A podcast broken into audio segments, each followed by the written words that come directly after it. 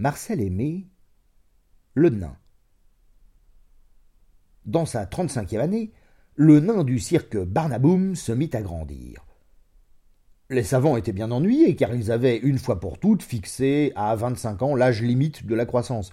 C'est pourquoi ils firent en sorte d'étouffer l'affaire.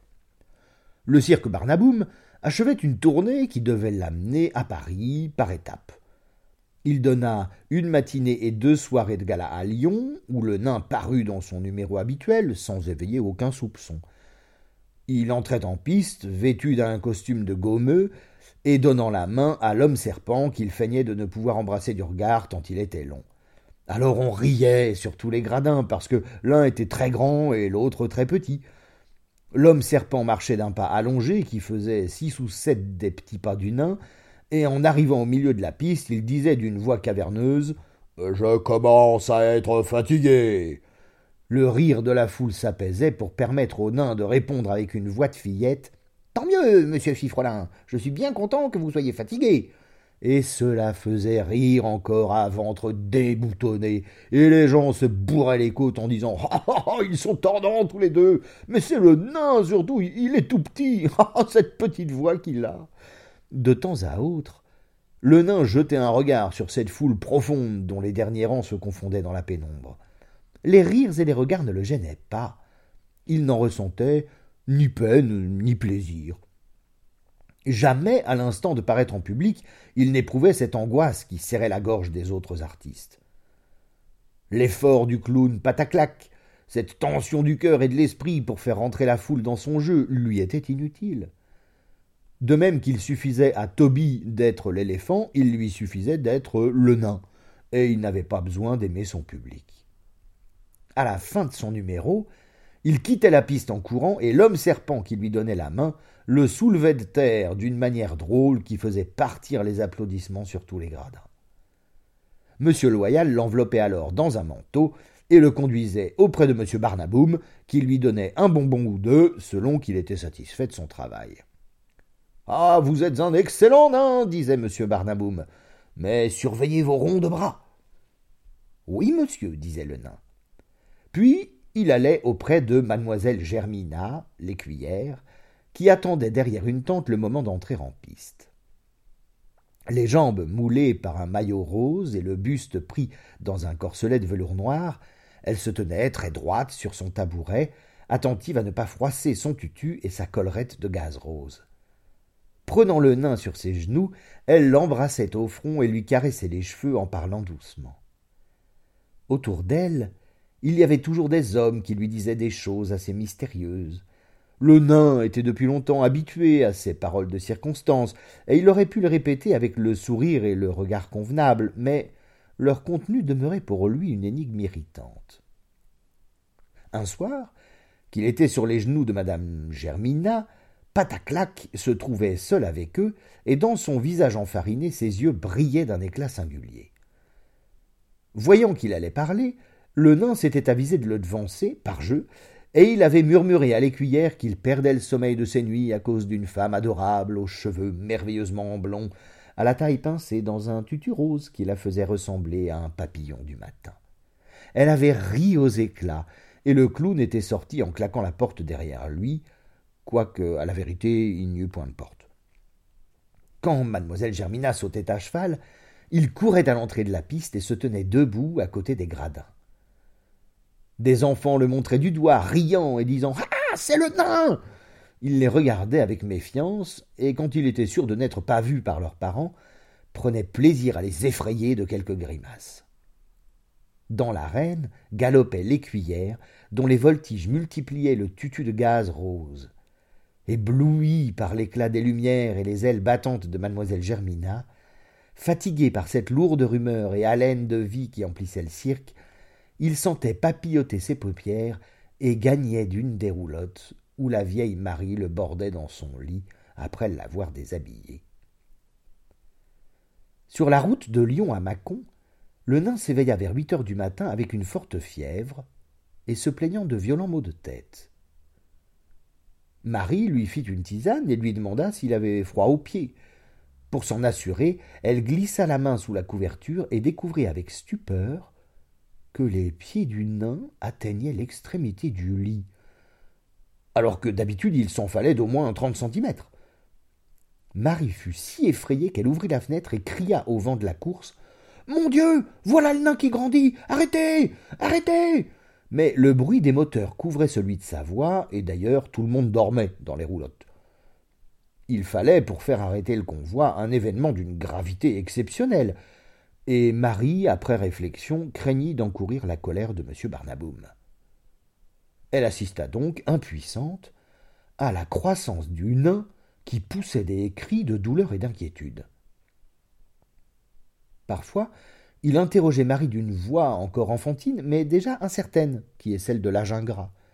Marie, disait-il, j'ai mal comme si j'allais me casser en plusieurs morceaux, comme si tous les chevaux de M. Barnaboum travaillaient à m'arracher des membres du corps. Qu'est-ce qui m'arrive, Marie C'est parce que vous grandissez, nain. Mais vous ne vous agitez pas ainsi. Ne vous agitez pas ainsi. Les médecins trouveront bien le moyen de vous guérir, et vous pourrez continuer votre numéro avec l'homme serpent, et votre vieille Marie vous dorlotera encore. Si vous étiez un homme, aimeriez-vous mieux être un nain ou être grand comme M. Barnaboum avec des moustaches? Ah, les moustaches sont une chose bien agréable chez un homme, répondit Marie. Mais d'autre part, il est si commode d'être nain. Vers neuf heures, le nain dut se coucher en chien de fusil dans son petit lit. Encore n'était-il pas bien à son aise. Marie avait beau lui faire des tisanes, il grandissait presque à vue d'œil, et en arrivant à Mâcon, il était déjà un gracieux adolescent. Appelé d'urgence, M. Barnaboum eut d'abord un mouvement de pitié et murmura avec sympathie Oh, pauvre garçon. À présent sa carrière est brisée, il était pourtant bien parti. Il mesura le nain, et en constatant qu'il avait grandi de soixante centimètres, il ne put dissimuler son dépit. Oh, il est vraiment inutilisable, dit-il. Que diable peut-on faire d'un garçon qui n'a d'autre spécialité que de mesurer un mètre soixante-cinq? Je vous le demande, Marie. Évidemment, le cas est curieux, mais enfin, je ne vois pas le moyen d'en faire un numéro. Il faudrait pouvoir le présenter avant et après. S'il lui était poussé une deuxième tête ou une trompe d'éléphant ou n'importe quoi d'un peu original, euh, je dis pas, je ne serais pas embarrassé, mais euh, en vérité, je n'ai que faire de cette croissance soudaine. Je suis même très ennuyé. Comment vais-je vous remplacer ce soir Non.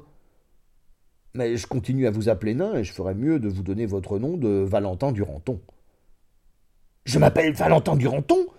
demanda le ci devant nain. Bah, j'en suis pas trop sûr. Euh, Duranton ou Durandard, à moins que ce ne soit Durand tout court. Ou même Duval. Je n'ai pas le moyen de m'en assurer. En tout cas, je vous garantis le prénom de Valentin. M. Barnaboum donna des ordres à Marie pour que l'événement ne fût pas ébruité. Il craignait que la nouvelle ne fît une petite révolution parmi les artistes de sa troupe. Les phénomènes, comme la femme à barbe canon et le manchot tricoteur, en viendraient peut-être à considérer leur disgrâce avec quelque mélancolie, ou à concevoir des espérances déraisonnables dont leur travail se ressentirait. On convint de dire que le nain, assez gravement malade, devait garder le lit et ne recevoir aucune visite. Avant de quitter la roulotte, M. Barnaboum mesura encore le malade, qui avait pris quatre centimètres pendant la conversation. Oh, oh là là, il va bon train, ma foi. S'il continue, il fera bientôt un géant assez présentable. Mais il n'y faut guère compter. Pour l'instant, il est clair que ce garçon-là a toutes les peines du monde à tenir dans son lit et qu'il serait mieux assis. Mais comme il n'a plus de vêtements à sa taille, et, afin qu'il ne perde pas ses habitudes de décence, vous irez lui chercher dans ma garde-robe ce complet gris à rayures groseilles que mon ventre naissant me fit reléguer l'année dernière. À huit heures du soir, Valentin comprit que sa crise était terminée. Il mesurait un mètre soixante-quinze, et rien ne lui manquait de ce qui fait ordinairement l'orgueil d'un très bel homme. La vieille Marie ne se lassait pas de le regarder, et joignant les mains, lui faisait compliment de sa fine moustache et du joli écolier de barbe qui ajoutait tant de distinction à son beau visage de jeunesse et aussi de ses larges épaules, de son torse bombé, qui emplissait avec avantage le veston de M. Barnaboum. Marchez un peu, nain euh, Je veux dire, monsieur Valentin, marchez trois pas que je vous vois. Oh, quelle taille, quelle élégance quel balancé de la hanche et de l'épaule Vous voilà mieux fait, sur mon honneur, que M. Janido, notre bel acrobate. Et je ne vois même pas que M. Barnaboum, au temps de ses vingt-cinq ans, ait eu cette fierté et cette force gracieuse qui sont en votre personne. Valentin avait plaisir à tous ces compliments, mais il l'écoutait d'une oreille un peu distraite, car il avait bien d'autres sujets d'étonnement. Par exemple, les objets qui lui paraissaient si lourds autrefois, son gros livre d'images, la lampe tempête, le seau rempli d'eau, ne pesaient pour ainsi dire plus rien à ses mains, et il sentait dans son corps et ses membres des forces disponibles dont il cherchait vainement l'emploi dans cette roulotte où toutes les choses étaient de dimension réduite. Il allait ainsi de toutes les notions, de toutes les idées qui la veille encore comblaient son esprit et son imagination de nain. Il percevait maintenant qu'elles ne lui suffisaient plus, et toujours lui semblait-il, au moment de parler, qu'il lui manqua quelque chose. À chaque instant, ses efforts de réflexion, ou les propos de la vieille Marie, lui découvraient des nouveautés dont il s'émerveillait. Parfois, aussi, une intuition hésitante l'égarait sur de fausses routes, quoiqu'il soupçonnât quelque chose de son erreur. Comme la vieille Marie s'approchait pour lui ajuster sa cravate, il lui prit la main et débita une phrase qui lui revenait en mémoire pour l'avoir maintes fois entendue en d'autres circonstances. Comment pourriez-vous m'empêcher de vous trouver charmante? Vos yeux ont la couleur tendre et profonde des grands soirs d'été. Rien n'est plus doux que le sourire de votre bouche mutine, et tous vos gestes semblent tels que l'envol d'un oiseau. Heureux, mille et mille fois heureux celui qui saura trouver le secret chemin de votre cœur, mais qu'il soit maudit si ce n'est moi. Au premier mot, la vieille Marie fut d'abord un peu surprise, puis elle s'habitua très bien à l'idée qu'on pût encore lui adresser de pareils hommages. Elle sourit, à la bouche mutine, battit de l'aile à l'envol de l'oiseau, et soupira, la main sur le cœur. Ah, monsieur Valentin, il vous est venu plus d'esprit encore que de taille, et je ne pense pas qu'une personne sensible puisse résister à tant d'agréments. Oh, je ne veux pas être cruel, monsieur Valentin. D'ailleurs, ce n'est pas dans mon tempérament. Mais le galant, sans savoir pourquoi, partit d'un grand éclat de rire, et Marie comprit aussitôt qu'elle s'était laissée abuser par de belles paroles. Ah. Je suis une vieille bête, dit-elle en souriant. Mais comme vous allez vite, monsieur Valentin, voilà que vous vous moquez déjà d'une pauvre femme. Tandis que le spectacle commençait, Monsieur Barnaboum fit une brève apparition dans la roulotte, pressé, comme il l'était toujours. Il ne reconnut pas Valentin et crut que la vieille Marie avait fait appeler le médecin. Eh bien, docteur, comment trouvez-vous notre malade Je ne suis pas le docteur, répondit Valentin. Je suis le malade. Je suis le nain. Ne reconnaissez-vous pas votre complet gris à rayures groseilles? ajouta Marie. Monsieur Barnaboum ouvrit de grands yeux, mais il n'était pas homme à s'étonner longtemps. Eh, beau garçon, dit-il, je ne suis pas surpris que mon complet lui aille si bien. Et si vous saviez, monsieur Barnaboum, combien il a d'esprit, ce n'est pas croyable. Marie exagère un peu, dit Valentin en rougissant. Drôle d'histoire qui vous arrive là, mon ami, et je ne vois pas encore quelle conclusion lui donner. En attendant, vous ne pouvez rester ainsi à étouffer dans cette roulotte. Venez avec moi prendre l'air, je vous ferai passer pour quelqu'un de mes parents. Si monsieur Barnaboum ne l'avait pas accompagné, Valentin se fut probablement livré à quelques excentricités, comme d'éprouver la force de ses jambes neuves en, courant autour du cirque, ou, ou de crier ou de chanter avec toute sa voix. La vie est une bien belle chose, disait-il. Je ne le savais pas encore hier soir, et comme le monde paraît grand quand il est vu d'un peu haut.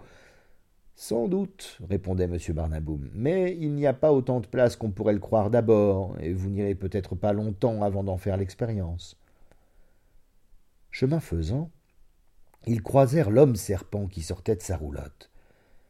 Il s'arrêta auprès d'eux, et comme il était naturellement enclin à la mélancolie, il considéra sans bienveillance ce solide gaillard au visage épanoui qui accompagnait le patron. Comment va le nain? demanda-t-il. Bon, pas bien, répondit M. Barnaboum. Le médecin qui est venu tout à l'heure l'a fait transporter à l'hôpital. Oh, autant dire qu'il est perdu, ajouta Valentin avec une impatience joviale. L'homme serpent essuya une larme et dit, avant de s'éloigner C'est bien le plus gentil camarade que j'ai jamais connu. Il était si petit qu'il n'y avait pas de place pour lui pas de place en lui pour la méchanceté. Il, il était doux, monsieur, et confiant. Et quand il mettait sa petite main dans la mienne pour entrer en piste, je ne peux pas vous dire comme j'étais heureux.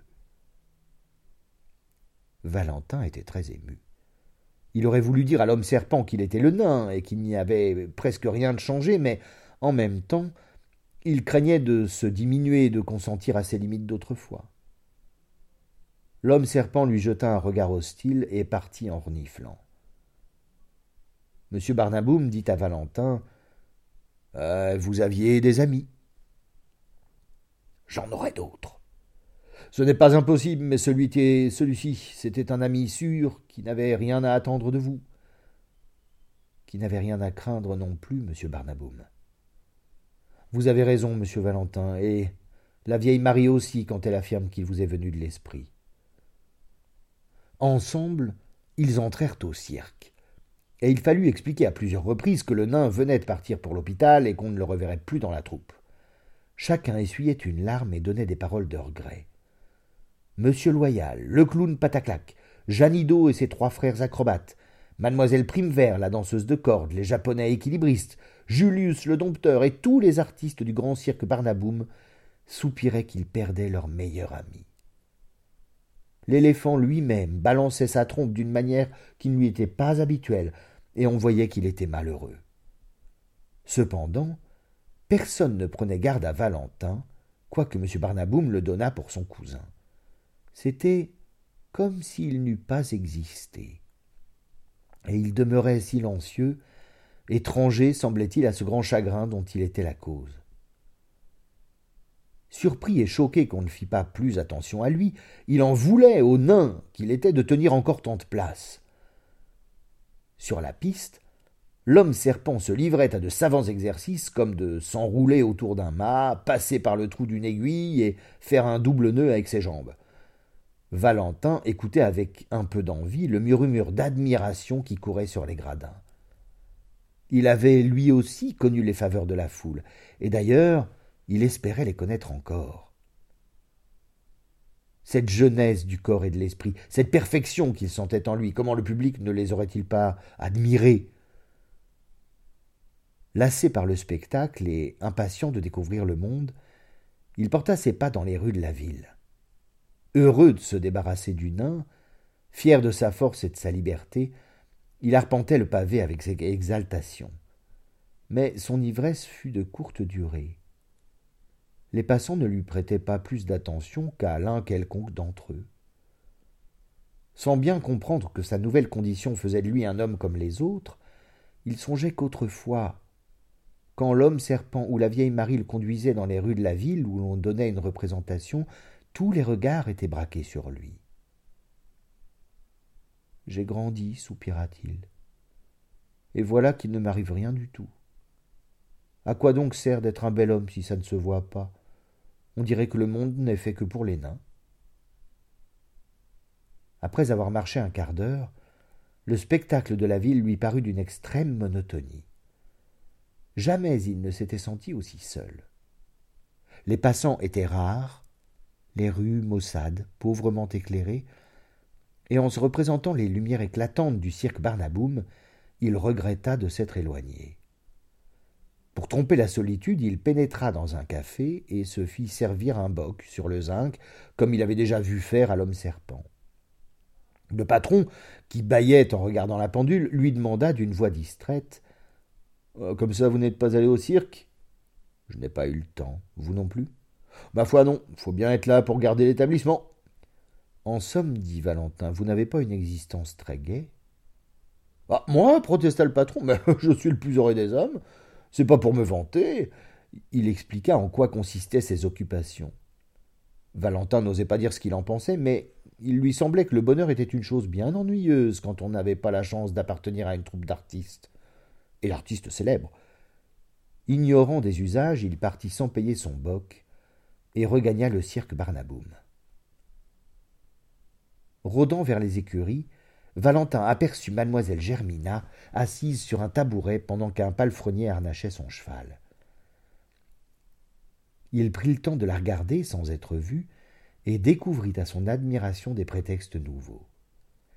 Il s'intéressait moins à la fraîcheur de la collerette, aux harmonies en rose et noir de son costume, qu'à la minceur de la taille, au modelé du genou et de la jambe, à la gracilité du col, et à il ne savait quel mystère impossible à nommer quand on n'est pas instruit des merveilles du sexe. Il pensait en tremblant un peu qu'il s'était assis la veille encore sur les genoux de l'écuyère, et qu'il avait appuyé sa tête contre le corselet de velours noir au doux renflement. Mais ses souvenirs le trahissaient, car il lui semblait avoir posé sur le corselet non pas sa tête de nain, mais sa belle tête neuve avec le collier de barbe et la fine moustache.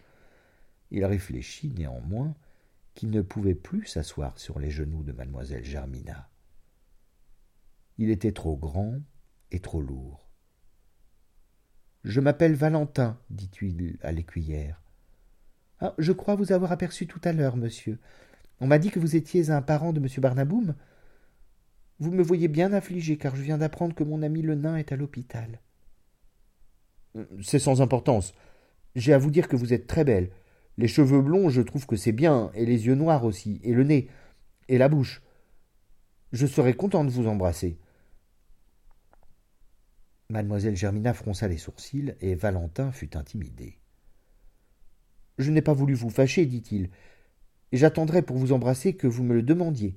Mais vous êtes bien belle. Le visage, le cou, les épaules, oulala, tout est parfait. C'est comme la poitrine, je suis sûr que les gens ne font pas attention aux poitrines. Eh bien moi, je trouve que c'est très intéressant. La vôtre, dans sa candeur, il tendit les deux mains sans savoir qu'il allait faire une chose épouvantable, défendue par les convenances. Mademoiselle Germina était très en colère. Elle lui dit qu'on n'agissait pas ainsi avec une personne bien élevée, et qu'elle était une artiste pauvre, mais fière. Il ne trouvait rien à dire pour sa défense. À tout hasard, il recourut à un boniment qu'il avait entendu cent fois dans la bouche de Pataclac ou des frères Janido. L'amour me fera perdre la raison, soupira-t-il. Hélas, pourquoi faut-il, adorable écuyère, que mes cheveux aient été troublés, que mes yeux aient été troublés par vos cheveux d'or et votre regard de velours, par la grâce et la majesté de votre taille de fée? Elle trouva qu'il parlait bien et écouta de meilleure volonté. Valentin poursuivit.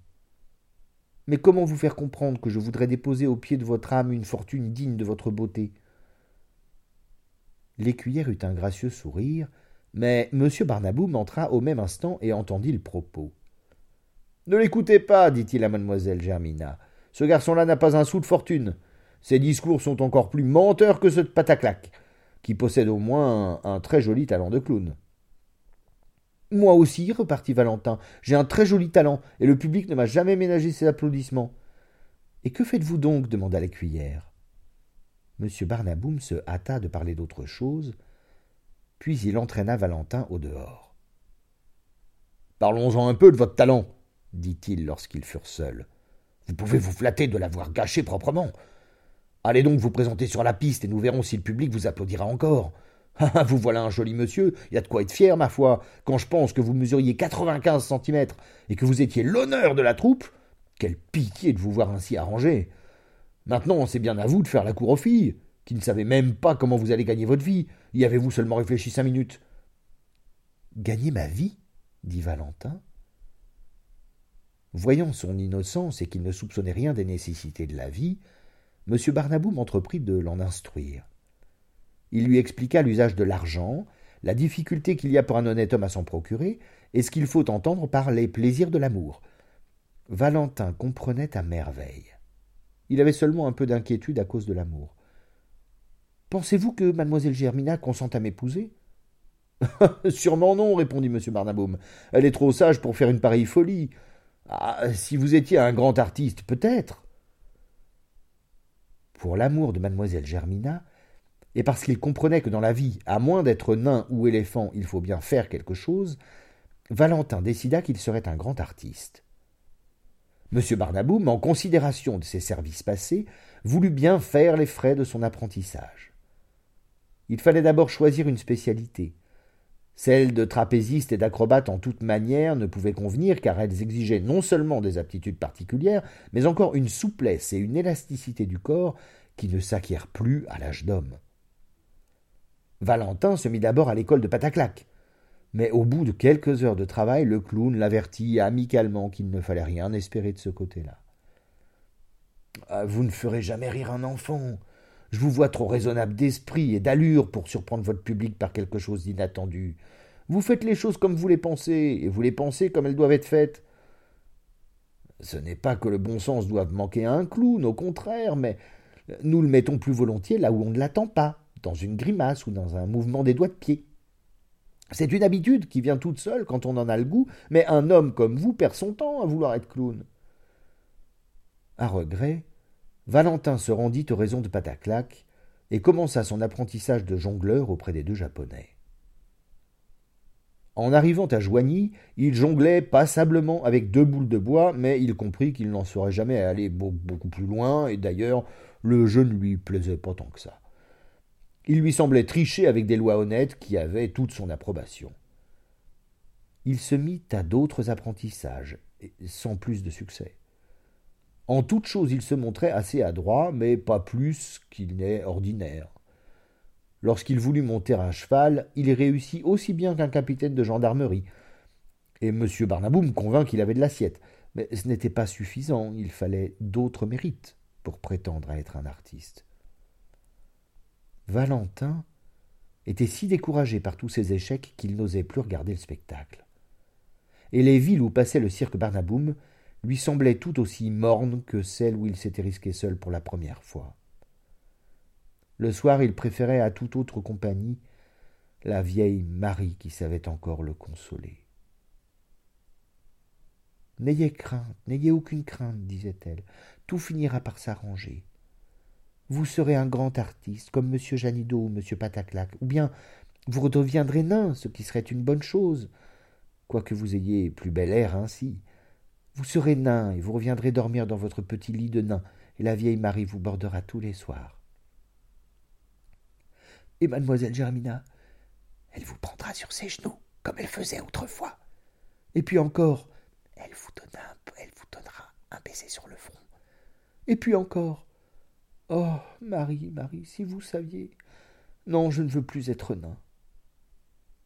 Il y avait déjà près d'un mois que Valentin avait grandi, lorsque le cirque Barnaboum arriva à Paris, où il dressa ses tentes à la porte de Vincennes. Dès le premier soir, une foule nombreuse combla les gardiens, et M. Barnaboum surveillait d'un air soucieux l'exécution du programme. Valentin se tenait derrière la piste, au milieu des valets en uniforme et des artistes qui attendaient l'instant de faire leur entrée. Il avait perdu tout espoir de fournir une carrière d'artiste. Sa dernière tentative avec M. Julius le dompteur avait échoué, comme les autres. Il était bien trop équilibré pour se risquer sans dommage dans la cage aux fauves. Il lui manquait ces initiatives du corps qui préviennent le danger, et que ni le courage ni le sang-froid ne peuvent remplacer. M. Julius lui avait reproché d'être trop raisonnable en face des lions. Valentin regardait mademoiselle Germina galoper sur la piste. Debout sur son cheval, et le bras tendu vers la foule, l'écuyère répondait par des sourires aux applaudissements, et Valentin songeait qu'aucun de ces sourires n'était pour lui il se sentit là, très là, et honteux de sa solitude. Il venait de voir défiler sur la piste la plupart des compagnons de la troupe. Pataclac, les frères Janido, mademoiselle Primevère, la danseuse de corde, Fifrelin et les Japonais. Chacune de ces exhibitions lui rappelait un échec. C'est fini, soupira-t-il. Je n'entrerai plus jamais en piste. Il n'y a plus de place pour moi dans la troupe du cirque Barnaboum.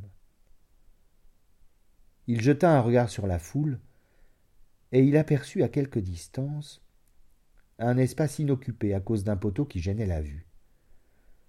Il alla s'y asseoir, et il oublia presque aussitôt sa mélancolie. Autour de lui, il entendait parler de l'écuyère, louer sa grâce et son adresse, et il mêlait ses propos à ceux des voisins. Oubliant qu'il était Valentin, il se confondait avec la foule et applaudissait sans y prendre garde. Oh comme elle nous sourit, murmura-t-il avec la voix du public. Quand ce fut la fin du spectacle, il se laissa porter vers la sortie par le flot des spectateurs. Il ne songeait plus aux carrières d'artiste et n'éprouvait plus le besoin d'être admiré. Au contraire, il était heureux d'appartenir à ce grand troupeau et de n'être plus tout à fait responsable de sa personne.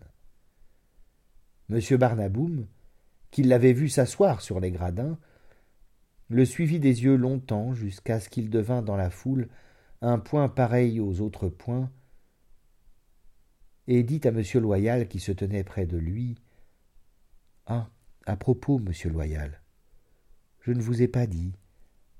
Le nain est mort.